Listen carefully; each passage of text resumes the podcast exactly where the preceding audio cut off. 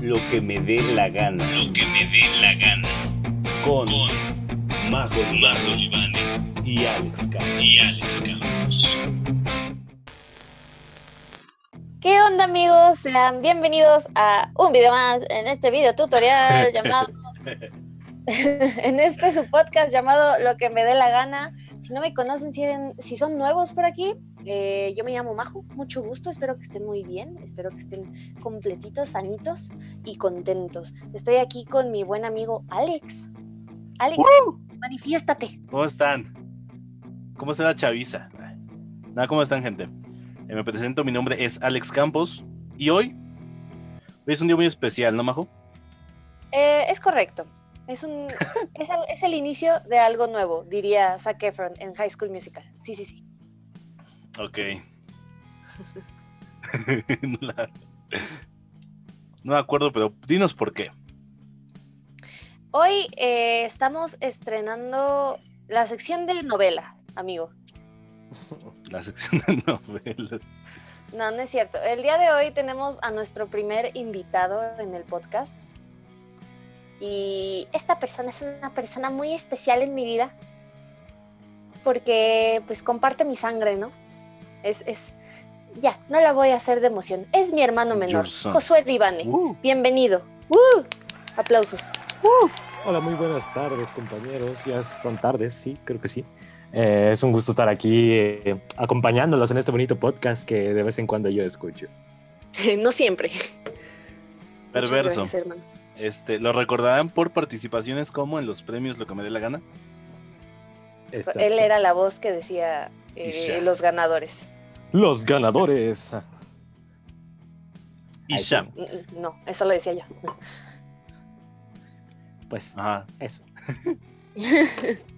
y nada, Bueno, estar aquí más. con nosotros cotorreando Ah. el día de hoy. Excelente. Entonces vamos a tus noticias, Majo, Libane. Vamos a las noticias, amigo. Noticias Halcón, en el ojo de la noticia. Se reporta que la OMS ha llegado al punto de origen del COVID-19, que muchos ya sabemos que es Wuhan, para iniciar la investigación de qué fregados pasó. Nada más que llegaron hace dos días, me parece, por ahí del 14 de enero, y se, se van a esperar unos 15 días. Como, ¿cómo llamarlo? Están en su periodo de prueba, así como cuando sales y te vuelves a encerrar para confirmar que no traes el virus. Entonces, no tienes. andan, pero más adelante, por ahí de inicios de febrero, empezarán las investigaciones. Yo opino que China tiene toda la culpa de este, eh, con el perdón de la palabra, desvergue que se ha hecho. Vamos para 10 meses en México. O sea, no me jodas. Y aparte del gobierno chino, pues es, eh, ¿cómo se puede decir? Muy tirano. Entonces, no creo que saquen la verdad, ¿sabes? ¿Quién sabe, amigo? Yo no me he sentido todavía como en posición de opinar así libremente, porque la verdad es que no entiendo bien cómo fue lo que sucedió, cómo procedió todo el asunto. Pero algo recuerdo yo de haber visto videos de muchachos, así de cuenta, de intercambio que estaban allá en Wuhan y empezaban a reportar todo desde una etapa muy temprana de toda esta pandemia.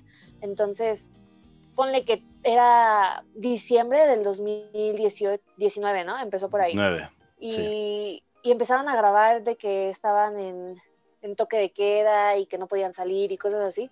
Y a esas personas que grababan las encerraban, les quitaban el material. O sea, no lo sé. Siento que el mantenerlo en secreto no fue una decisión muy inteligente, pero repito, no estoy 100% informada de lo que sucedió. Entonces, probablemente no fue así de sencillo como que nada más dijeron, ah, no le digan a nadie que se quede en este país, pero por lo que sé, eh, no me parece una decisión prudente. Yo creo que ese fue el pedo. Y también recordemos que, pues, ahora sí que la República Popular China es un país bastante reservado en el sentido de que muchas cosas de las que Exacto. suceden ahí quieren que se quede ahí. La verdad, creo que es uno de los países no confirmados que más crímenes de guerra, y no solo de, de guerra, en general crímenes contra la humanidad que han hecho. Y en general esto se refleja mucho en la forma en que ahora sí que su gobierno está constituido. Híjole. Sí, porque no sé si te enteraste de una noticia que en China está prohibido Winnie Pooh porque se parece al, al, al gobernante de China. Y no ¿Es en quieren que se haga bromas del gobierno. Neta. Hay- O sea, tú vas a China. cosas. Qué Ajá, chistoso. Entonces, Che, generación de cristal. Pero bueno, eh, ahí está la nota. Eh, seguiremos informando en febrero qué sucede, qué encuentran, qué no hacen o lo que sea que suceda. En otras noticias del lado eh, occidental, en Hollywood hay una figura pública un poco reconocida, al parecer no tanto porque ahorita Alex lo tuvo que googlear para ubicarlo, pero exacto. existe este señor, actor, llamado Army Hammer.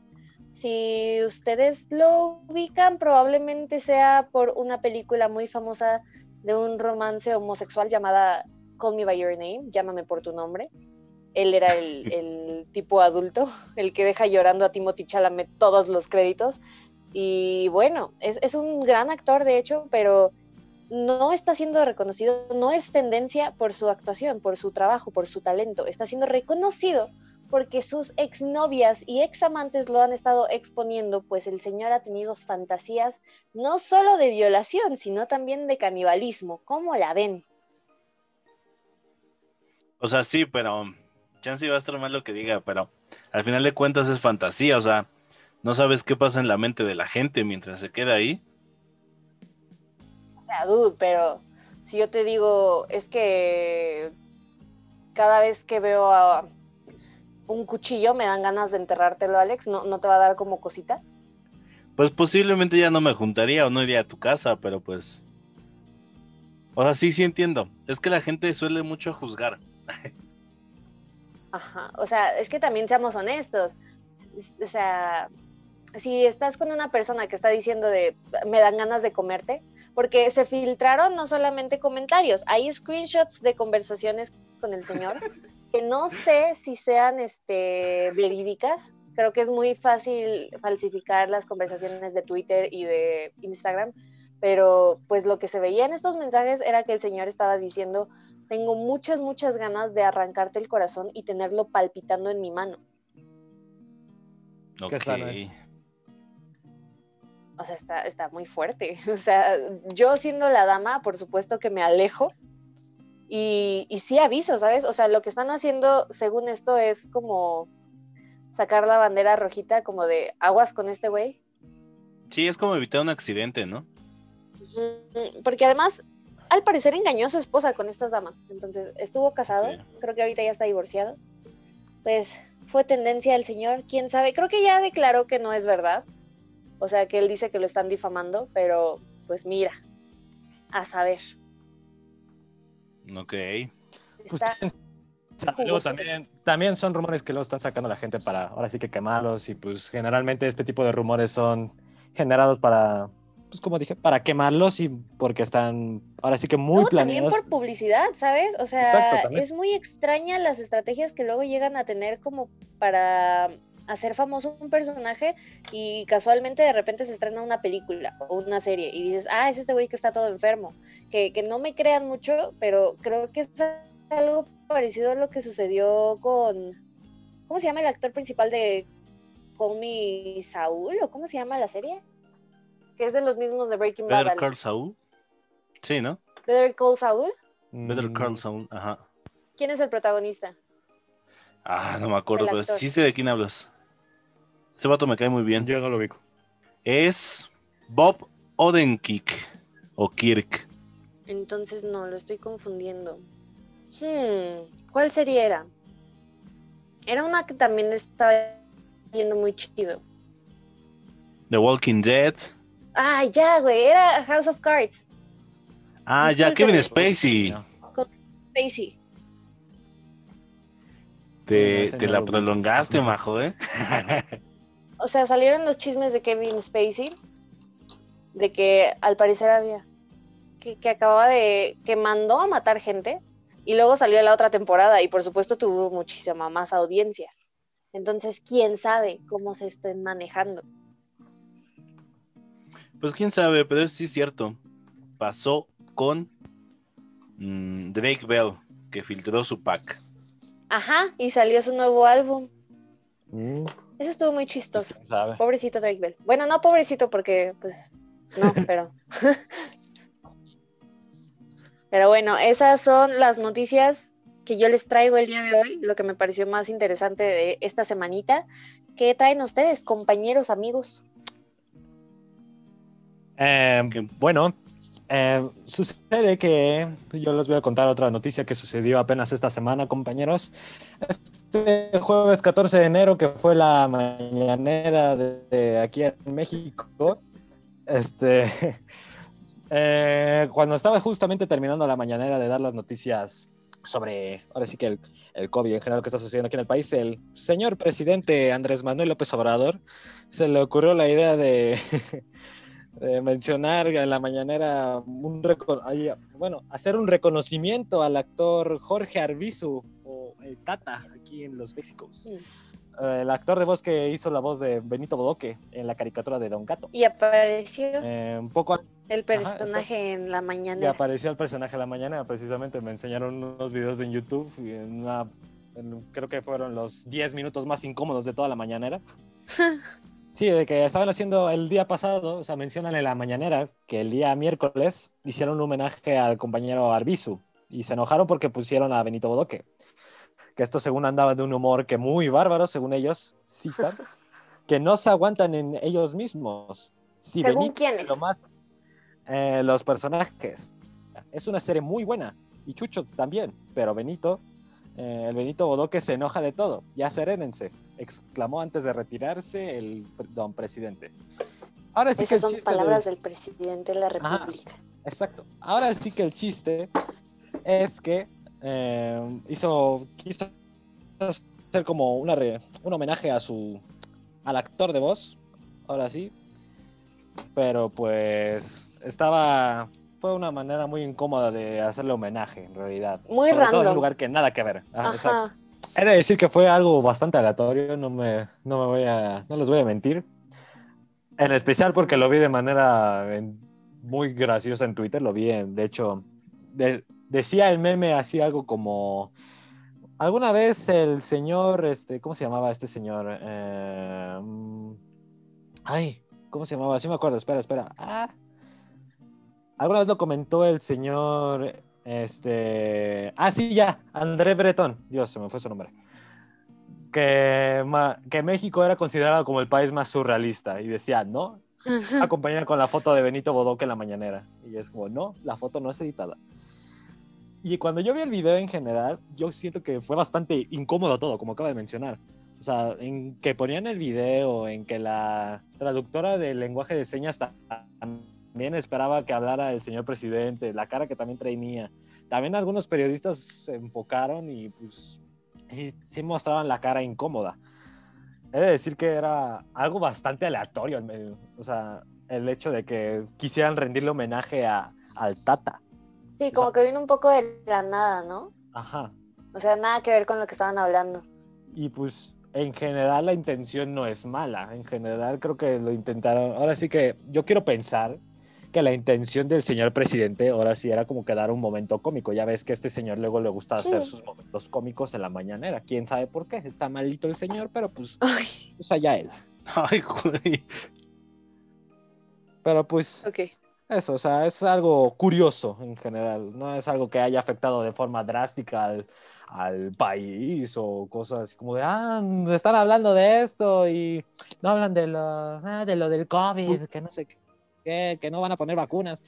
Ok, podemos estar de acuerdo que, que pudieron haber aprovechado más el tiempo en cosas más útiles que homenajear al, al Tata, pero pues tampoco es tan, ahora sí que tan malo. O sea, no seamos pesimistas y lo veamos a la gente que, sobre No todo en sean Twitter. clavados. Ajá, sobre todo yo vi en Twitter mucha gente que se estaba quejando de pinche señor ridículo. Y pues yo pensé, "Ah, pues no está tanto. O sea, ya. Puso a Benito Bodoque y ya. O sea, sabemos que el señor es así. Así que Pues pues, sí. un, un dato curioso de la semana que sacó una risita. Yo creo que más por el viejo ridículo es por las cosas que ha dicho el señor. O sea, normalmente yo no hablo mal de él, pero sí ya se está mamando. Esta semana sí se mamó. Con muchas cosas que hizo. Yo nada más ahí digo mi comentario. Así es México. Yo nada más quiero comentar, cuestionar, así. Y es lo único que voy a decir. Nada más esta semana. Las opiniones. hace muchas veces. Sí, lo hace más de una vez. Pero bueno, esa fue la noticia de Josué Libane. Es correcto. Ahí se las dejo, por si quieren checarlo. Todavía creo que el video, el video de hecho creo que está en YouTube, de cómo literalmente está hablando de él, tartamudo el señor. Eh, por si lo quieren ver, ahí está, en YouTube y en varias redes sociales. Perverso, señor. Pues ahí está. Pues. Mira, voy a decir rápido mi noticia. Yo creo que sí me, me- Señor nos Alex. da tiempo. Señor Alex Campos, ¿nos tiene una noticia? Así es, señor Josué, y toda la audiencia que está ahí. Hay una señora en Ciudad Juárez que vende osos hechos con camisas o ropa de gente que murió de COVID. La señora se llama Heredia Guerrero y hace osos de peluche. Ya lo comenté, ¿no? Macheta. Eh, neta, Dios mío. eh, Pero, hace unos pero años. no solo de COVID, ¿o ¿sí? No, hace unos años O sea, eh, que, que la gente no sabe, pero mm, en Ciudad Juárez es una ciudad fronteriza, pues hay muchos feminicidios, homicidios, hay una ola de crimen muy, pues muy grande. Entonces, esta señora hacía esos osos de peluche para esas víctimas. Pero ahora que pues, está el COVID, pues también las hace para gente con COVID. Gente que no se puede despedir de su familia, lo cual se me hace algo muy lindo. Y pues calculan unos 200 osos de víctimas de COVID. Dios mío. nada más 200 osos. Que a mí se me hace muy poquito porque hace poco en México al menos, gente de Latinoamérica, se decía que cada día morían mil personas. Sí. Es un chingo. O sea, Es- 200 siguen siendo muchas personas. o sea, sí, Sí. pero... no es que también tomemos en cuenta, es una señora, Bueno, sí. no es una compañía. Entonces el lema de Majo simple- es... no sé, está, está enfermo, ¿no? Algo que se hagan ese tipo de cosas. ¿Por qué enfermo? ¿Por qué? Pues, o sea, lo que yo tengo entendido, por como lo comentaste, es que la mujer, aga- la señora agarra la ropa de la gente que se murió y la pone ahora sí que en osos de peluche. ¿Eso es lo que hace?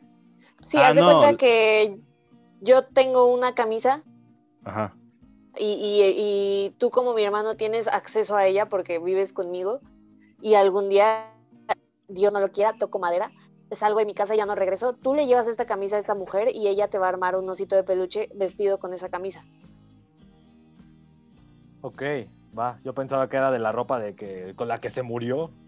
Y ella iba a decir. Ahí con la Sí, o sea, yo, yo, pen- yo pensaba eso. Y ya te iba a decir, no manches, en Bueno. es- Es que la nota sí dice, ¿no? Pero pues yo creo que sí es posible, o sea, no con la que se murió, pero supongamos que tienes un familiar que tenía una camisa blanca.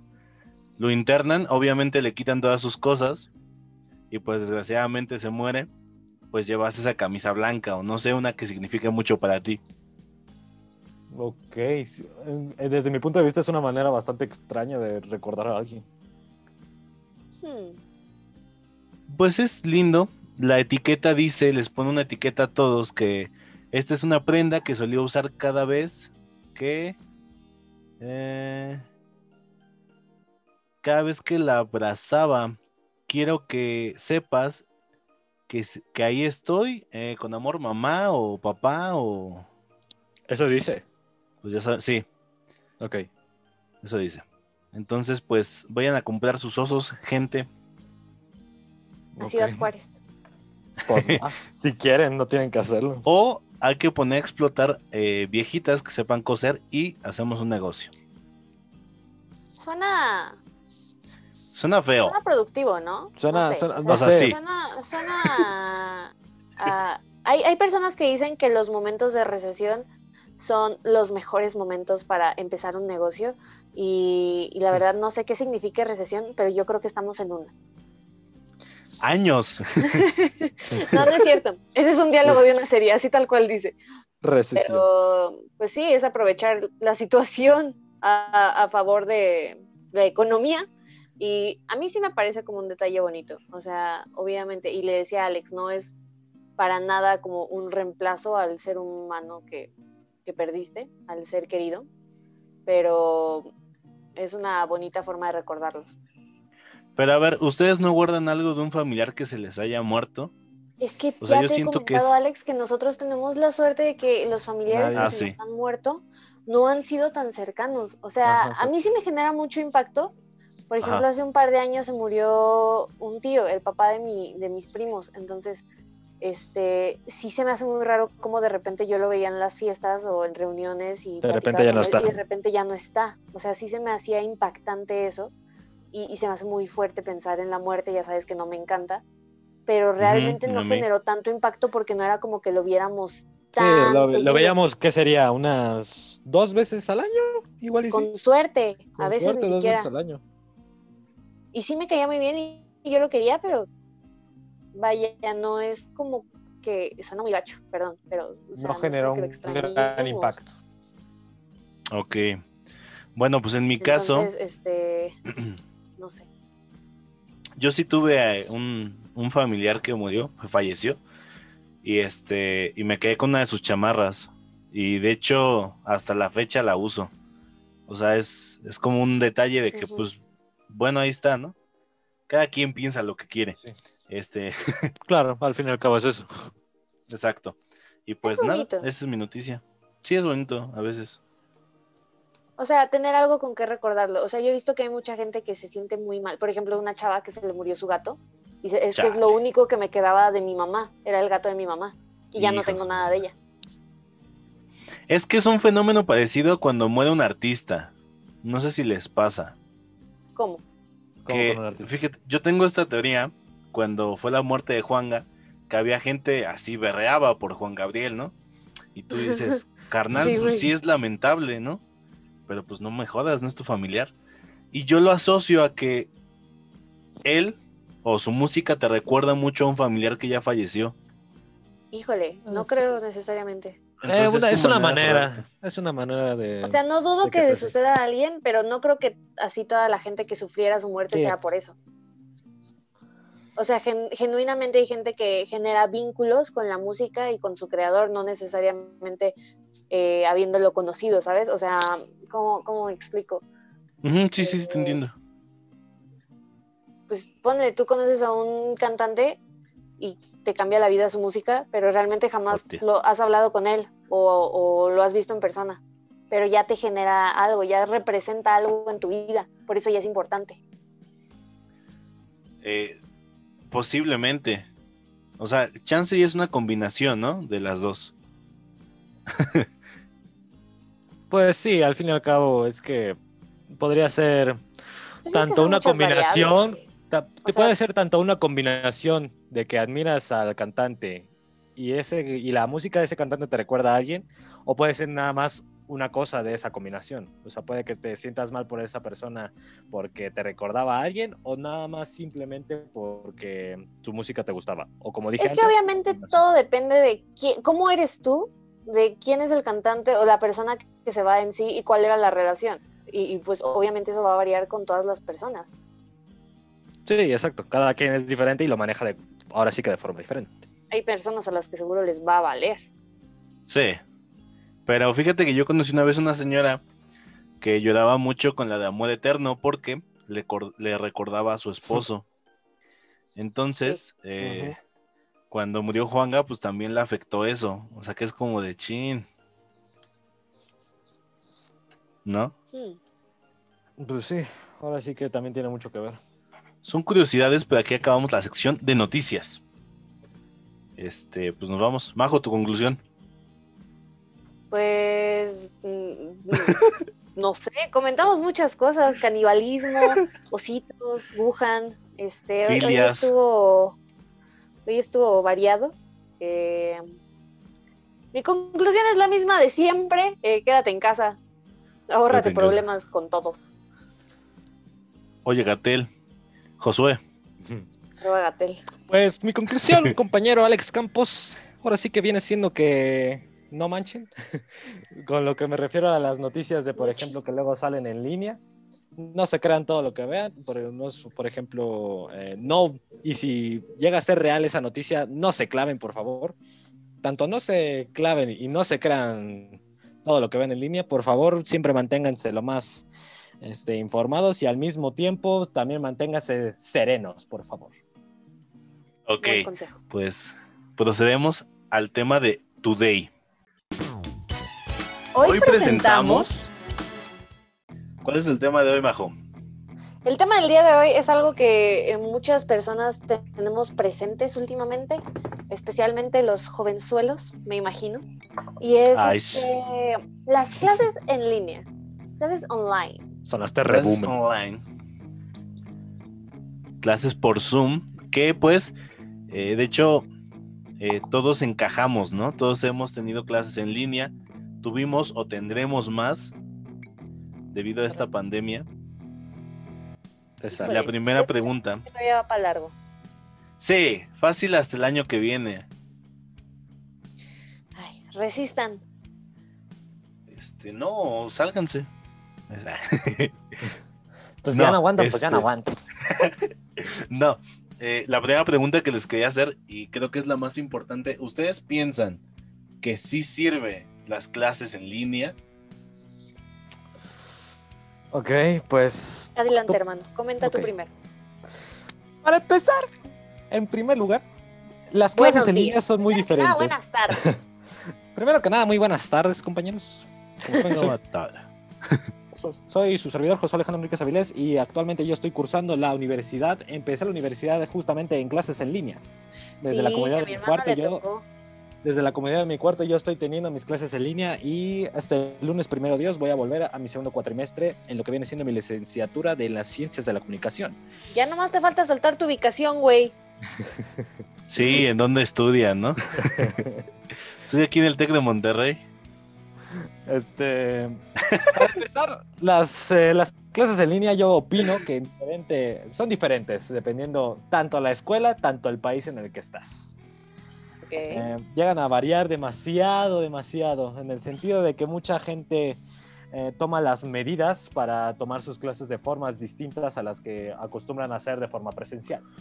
¿A qué me refiero con esto? Mucha gente, muchos alumnos, mucha gente, muchos alumnos, maestros, profesores, este, directores, en general hacen este tipo de, de medidas en línea para ahora sí que según llegarle más fácil a, la, a los estudiantes, a los chavos ok. y sea de una manera más dinámica el asunto.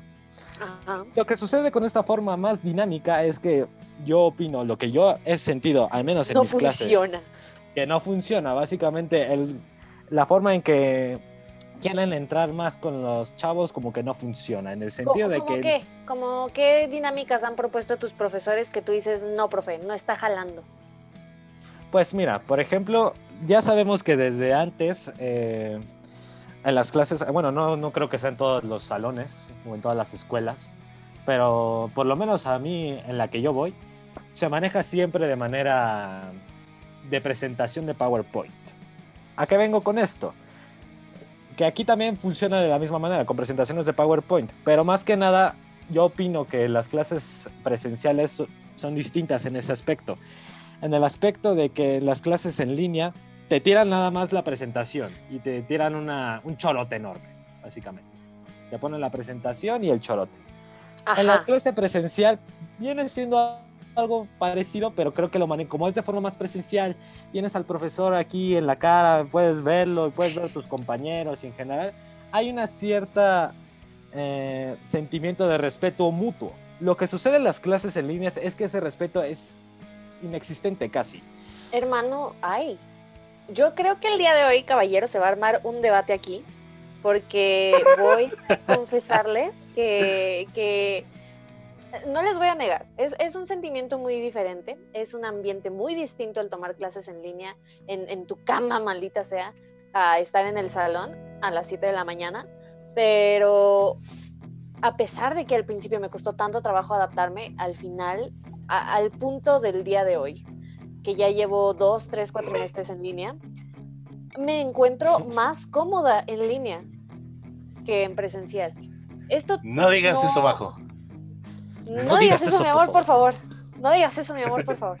Eh, sí, o sea, obviamente no es como que digan, ah, ya el lunes regresamos a presencial y yo diga, no, quiero clases en línea toda la vida, por favor, porque en el momento en el que se pueda volver a presencial, por supuesto que me va a dar gusto regresar a la escuela, al plantel, pero la verdad es que ya me acomodé, estoy, estoy muy a gusto y esto que habla Josué del respeto mutuo, yo no te creo, o sea, si algo odio yo de ir a la escuela es que los alumnos no tienen el mínimo respeto por el, el- el profesor.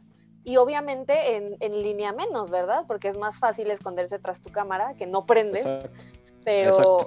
pero en presencial no es como que los respeten más. De hecho, en presencial se me hace un poco más descarado porque se atreven a ser hipócritas, falsos y no sé, no, me gusta mucho que en, pre- en línea yo tengo la herramienta, por ejemplo, tomo algunas clases en la aplicación Teams, de que no importa si yo soy alumna, profesor o lo que quieras, puedo sacar a quien yo quiera.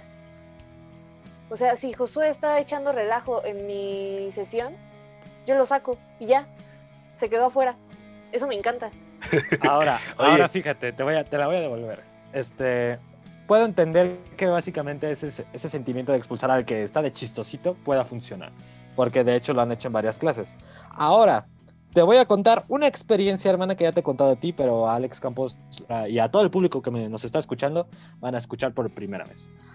Resulta que en mis clases en Teams, también tengo tan, eh, las clases en Teams, anteriormente las tenía en una plataforma llamada Blackboard, pero como que no soportaba tanta Se caía. gente y como que se caía, Se se caía. caía la plataforma ahora. Esas son las desventajas de la escuela. Eso también es una desventaja que más tarde vamos a discutir. Ajá. Eh, lo que sucede en estas clases en Teams es que en un par de clases tú puedes estar, por ejemplo, viendo la clase normal, lo que tú digas, prestando atención, puedes estar durmiéndote, etc. Estás en la clase y de repente, sin que te des cuenta, estás fuera de la clase. Y dices, ah, caray, ¿qué pasó? ¿Falló mi internet? ¿Falló mi internet acaso? ¿Le piqué algo sin querer? Bueno, no pasa nada, vuelvo a entrar y listo. Entras a la clase de nuevo y te das cuenta que te vuelves a salir otra vez. Y esta vez hasta te sale el anuncio que has sido expulsado de la clase. Esto me pasó muchas veces en este, en este primer cuatrimestre que tuve en la universidad. Mucha ge- gente tiene, no sé por qué, pagan una escuela, pagan una escuela para, para estar en una clase que pocas personas pueden darse el lujo de tener. Porque tener clases en líneas es un lujo, al par- eh, en realidad. No todo el mundo Hoy en tiene día. la capacidad de tener clases en línea, tener una laptop, una webcam, un micrófono. Es sea, correcto. y tienes la oportunidad de aprender todavía y te metes a estas clases a, meter, a sacar pura gente aleatoria. Empiezas a sacar a la gente porque, pues, por los loles, ahora sí. Es que mira, es, es un arma de doble filo, porque puede ser que alguien responsable como su servidora diga, este señor está echando desmadre, está interrumpiendo mi clase y mi conocimiento, mi aprendizaje, no lo necesito aquí, adiós. Pero también puede caer en las manos de un desmadrocito que diga, ay, ya me tiene hasta la madre, Josué, adiós. Y fíjate, no solo los alumnos, ha habido ocasiones en que sacan al mismo profesor. No ¡Está entiendo cómo lo hacen. No entiendo cómo lo hacen, pero sacan al profesor. No, Alex la está pasando, pero bomba. es que yo sería ese güey. No, o sea, yo a veces. Echa desmadre. con- No, yo a veces con mis amigos, pues es que con amigos, a ver, es muy diferente con amigos a con gente que no conoces, ¿no? Por ejemplo, si yo entro con Josué a clases y no lo conozco, no lo voy a andar sacando, ¿no?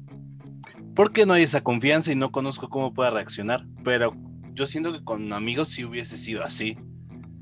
O sea, no sé si chistoso. tanto, no sé si tanto de, de sacar al profe porque sí se me hace ya algo fuerte. O sea, sí amerita un castigo. Pero pues es, son las desventajas de estar en línea. Aparte de que yo siento que en línea es más fácil, muchísimo más fácil. ¿Qué es más fácil? Salirte con la tuya, ahora sí, ¿no? ¿Te refieres? Ajá, tomar clases y así.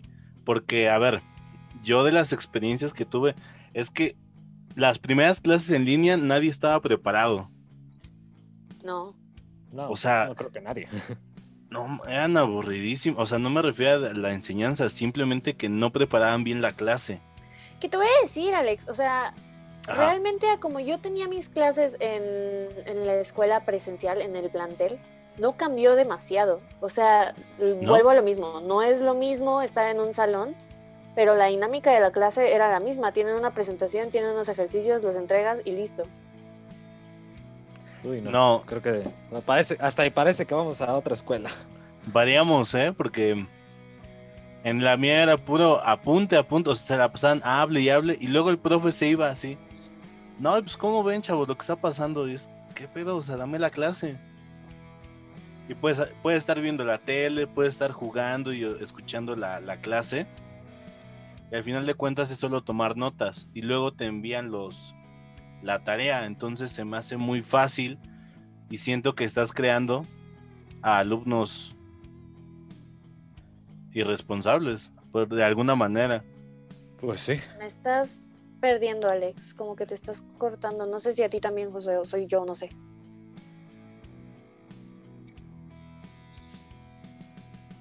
Chale. OA. Ya están. ¿Ya? A ver, habla, Alex. Creo que sí. Hola, ¿cómo Es estás? que te Hola, ¿cómo estoy? como cortando, no escuchaba. Sí, bueno, bueno, bueno, sí, sí. Sí, ya. Ah, que Listo. decía que pues es más fácil, como dice Josué, salirse con la tuya. O sea, al final de cuentas nada más entregas lo que te piden y en la clase nada más estás escuchando. Pero pues es que es lo mismo en presencial. No, porque en no, presencial porque- Exacto, hay en gente- presencial eh, puedes estar prestando atención a la clase, estás en tu banquito. En primer lugar, estás en un banquito. Ajá. Tal vez la única distracción que podrías tener es tu celular, tus amigos o otra madre que estás haciendo, como dibujar o ver otra casa. Ahora, estás en clases en línea, estás en tu cuarto, ya, está, ya estando en tu cuarto es una simple distracción. Sí, claro. Tienes la tele, tienes el videojuego, tienes el cómic, tienes el libro, tienes cualquier otra cosa que puedas tener a la mano que no podrías tener en una clase presencial.